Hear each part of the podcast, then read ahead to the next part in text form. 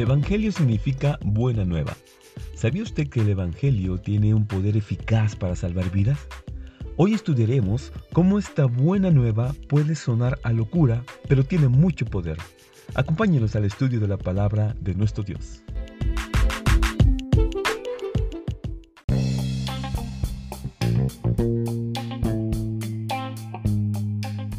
El versículo de referencia lo encontramos en Romanos capítulo 1 versículo 16 y dice la escritura, No me avergüenzo del Evangelio, porque es poder de Dios para que todos los que creen alcancen la salvación, los judíos en primer lugar, pero también los que no lo son. Amén.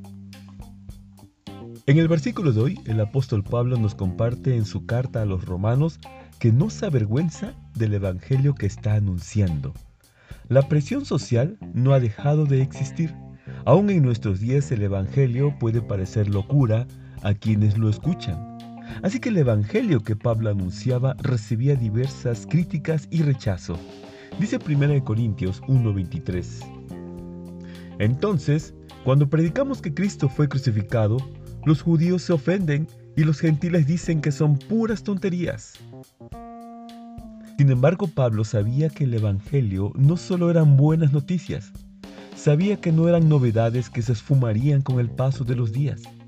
El Evangelio era un Evangelio de poder, y ese poder proviene de Dios y es para salvación.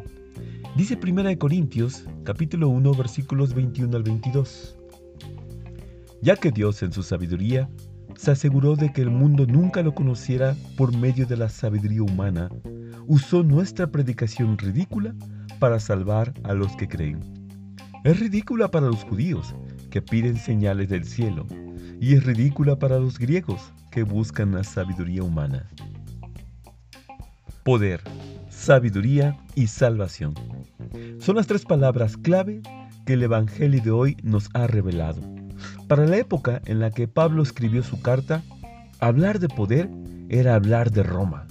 Hablar de sabiduría era hablar de la filosofía griega y hablar de salvación era una incógnita que buscaban resolver. Estos antiguos pensamientos han dejado de ser, pero el Evangelio de salvación permanece por siempre. Así que el versículo de hoy, Pablo expresa con total firmeza y seguridad que no se avergüenza del Evangelio que predica, pues ese Evangelio tiene poder verdadero y eterno. Es allí donde usted y un servidor encontramos la salvación. Dice el Salmo 37, versículo 39. Pero la salvación de los justos es de Jehová, y Él es su fortaleza en el tiempo de angustia. Amén.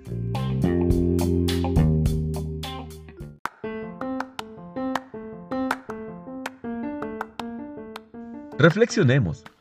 La presión social intenta hacernos sentir avergonzados por nuestra fe. Sin embargo, debemos tener presente que el Evangelio de Salvación ha superado por mucho la prueba del tiempo.